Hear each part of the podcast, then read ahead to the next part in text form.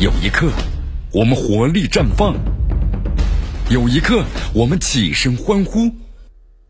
这就是运动的魅力。大话体育让你身临赛场，聆听运动带来的精彩。大话体育，这里是大话体育，我是江南，据锁定 FM 九十六点七绵阳广播电视台新闻广播。我们来关注一下啊，中超联赛呢，我们说继续开启，对吧？这是主要是补赛，补赛啊。昨天的话呢，这广州三比一逆转了重庆，泰山的零比零闷平了广州城。我们来关注一下具体的一些详细的情况。呃，中超呢非常的罕见啊，中超第六轮，广州队呢对阵是重庆的两江竞技。那么广州恒大呀，我们说出现了非常罕见的一幕，就是韦世豪和杨绿啊，同时呢这个第一次就是同场的破门，让广州队呢是。球迷们等待了三年的时间。第二十五分钟，这个韦世豪呢为广州队扳平了，十一比一，收获了赛季的第一个球啊。呃，状态呢最近这今年的话呢不是特别好，打破了三百三十八天的中超的进球荒。那么第六十三分钟的时候，杨立瑜呢又为广州队打进了扩大呢至三比一的进球，杨立瑜收获了赛季的第二粒中超的进球。那么上一粒呢是对阵这个沧州雄狮啊打进了杀死比赛进球。根据数据的统计，这是以韦世豪和杨立瑜呢首次就是为这个广州队和在中超比赛呢。同场呢就是进的球。作为我们说恒大的双子星啊，韦世豪和杨丽云那最高光的时刻是在二零一九赛季。二零一九赛季的话，杨丽云五球的十二次助攻，对吧？韦世豪的话呢是十一球八次的助攻，那么两人合计交出了十六个球二十次的助攻。不过呢，我们说杨丽云在打进五球的五场比赛中啊，韦世豪都没有取得进球啊。但是在去年的话，二零二零赛季，韦世豪在前五轮呢打进六个球，杨丽云呢在去年的话呢出场十三次，又是零进球啊。所以说他们俩在二零赛季啊。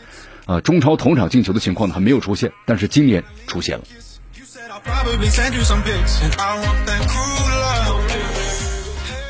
好，一个晚上连踢了四场球啊，广州赛区第六轮就全部结束了，两场逆转，一场以少胜多，一场闷平。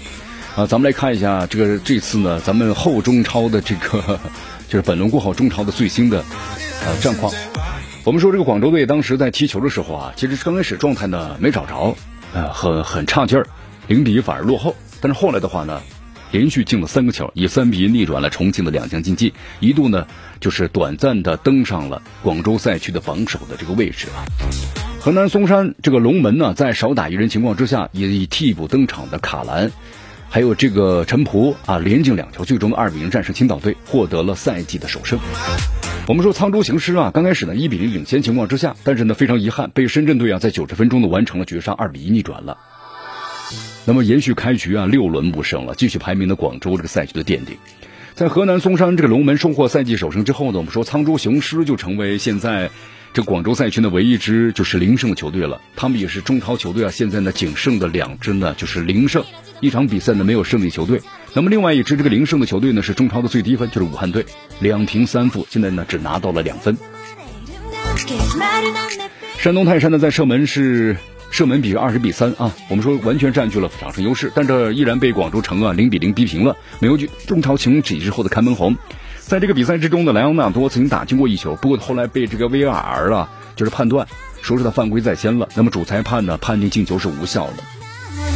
呃，不过这场零比零的这个平局啊，依然的让山东泰山的延续开局的六轮不败，他们是广州赛区唯一一支不败的球队。呃，中超十六支球队当中呢，依然有三支不败的球队，除了山东泰山之外呢，三胜两平的上海海港和两胜三平的长春亚泰，我们说同样呢也是保持着不败。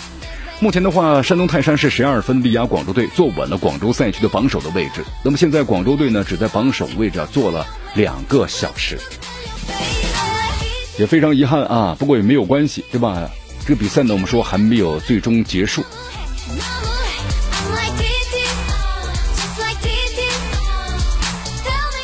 好，同时呢，我们说了，啊，在这个比赛之前的话呢，你看，包括像这个泰山队的主教练李霄鹏也说了，他说前五轮的战绩呢非常糟糕，新增入的这个外援呢，能够让实力得到有效的这个补充。啊，虽然在比赛中呢，我们泰山队呢完全占据场面的优势，但是我们就是得势就是不得球啊。有的时候足球呢就是这个样子，啊，包括泰山队现在也补充了一些二十三岁的年轻球员，包括还有一些新的外援加入，那么确实让泰山的实力得以提升了。但是呢，我们说包括临场一脚，还有在这个禁区前沿的组合呀，就是说明泰山队呢还是有一些这个问题存在。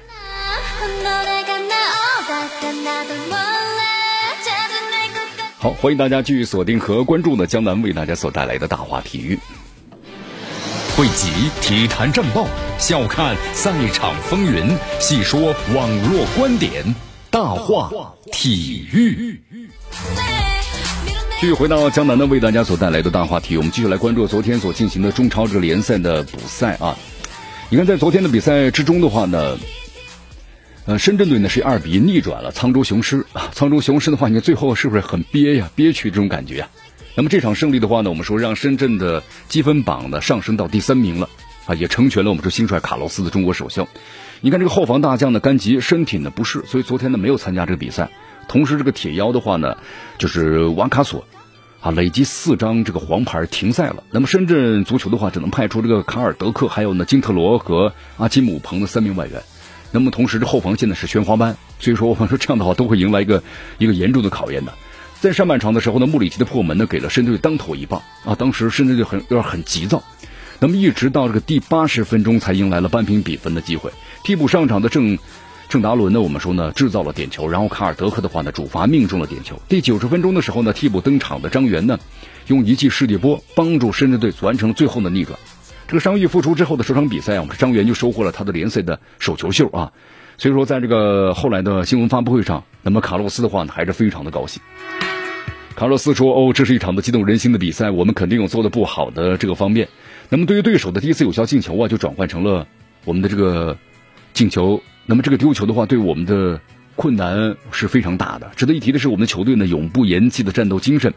我们在取得进球之后呢，有很多接近于破门的机会，包括这场比赛。”球队所体现出来的体能状态，包括呢替补球员的表现，我觉得都非常的不错。我觉得取胜的话是一个非常公平的结果。你看，后来记者提问了一下，就七十分钟换人是出于什么情况要调整的呢？卡卡卡罗斯这样回答，他说：“我们对后防线呢做出两周的调整，那么在当前的密集赛程之下呢，换人是非常有必要的，可以保持呢强大的阵容。”换上来的球员的表现呢，对比赛结果起到关键作用。总体来说呀，他说今天呢，我们所做的五次换人时间和节点，包括最后的体现出来的效果，是非常正确的。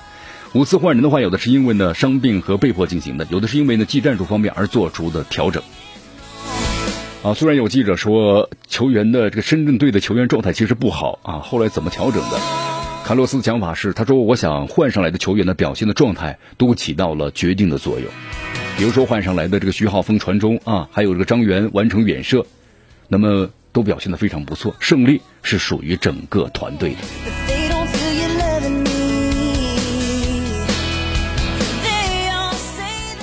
你看，在昨天呢，河南嵩山龙门在被罚下一人情况之下呢，二比零战胜了青岛，取得了本赛季的首胜。赛后呢，青岛队的主教练吴金贵啊出席了新闻发布会。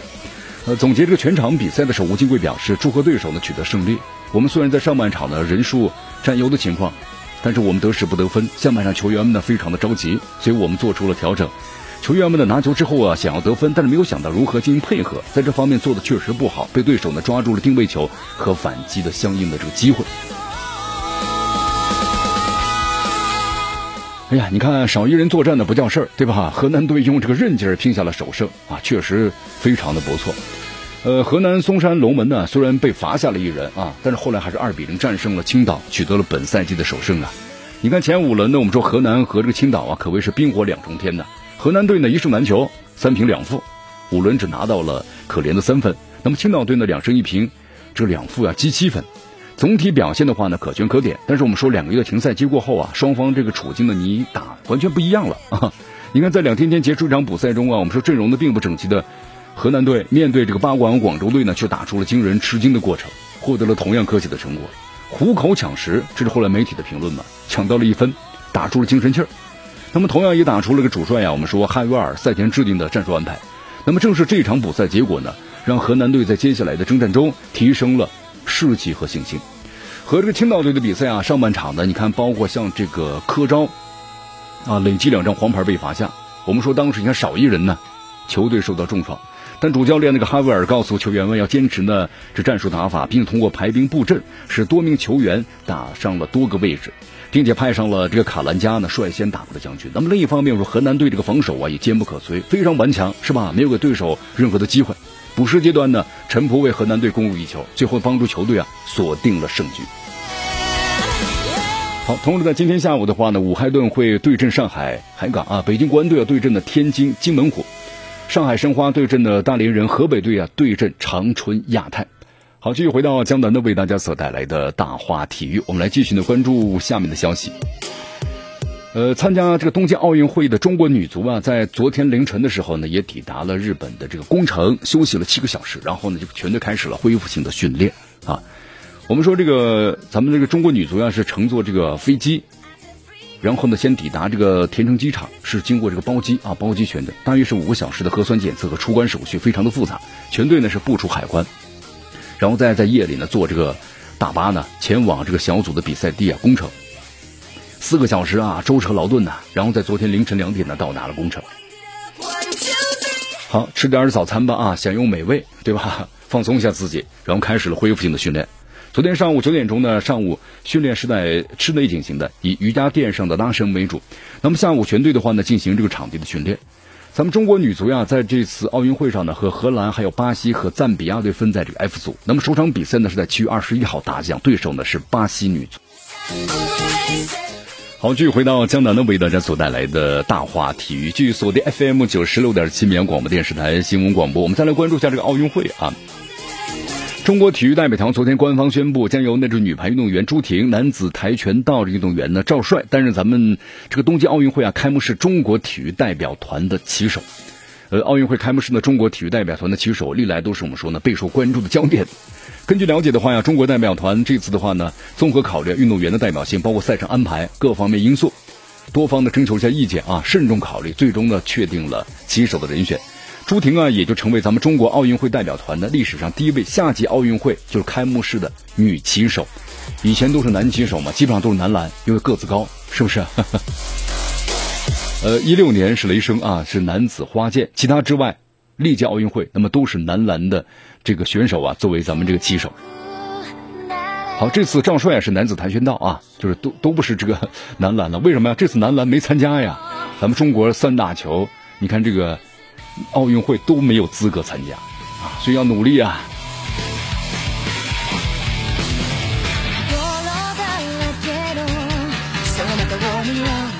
好，最后我们再来说说咱们中国足协的最新的留洋计划已经启动了，张玉宁和王霜可能都在其中，都是要到国外去踢球。我觉得这挺好的，对吧？因为毕竟国外的这个水平啊，比咱们国内高高很多。啊，根据了解的话呢，葡萄牙这个体育足球俱乐部呀，通过官方的。这个渠道呢宣布，年仅十九岁的中国女子球员、原江苏女足的球员呢沈梦露，对吧？正式加盟该俱乐部了，也是呢最新的中国足协呀，就是球员留洋计划中所涉及到的球员，也是被推向的欧洲职业俱乐部的咱们中国这个职业俱乐部的第一人。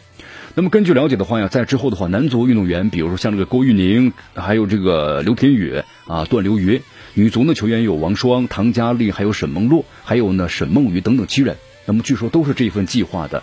这个最初的候选的球员啊，这样我觉得挺好的，是吧？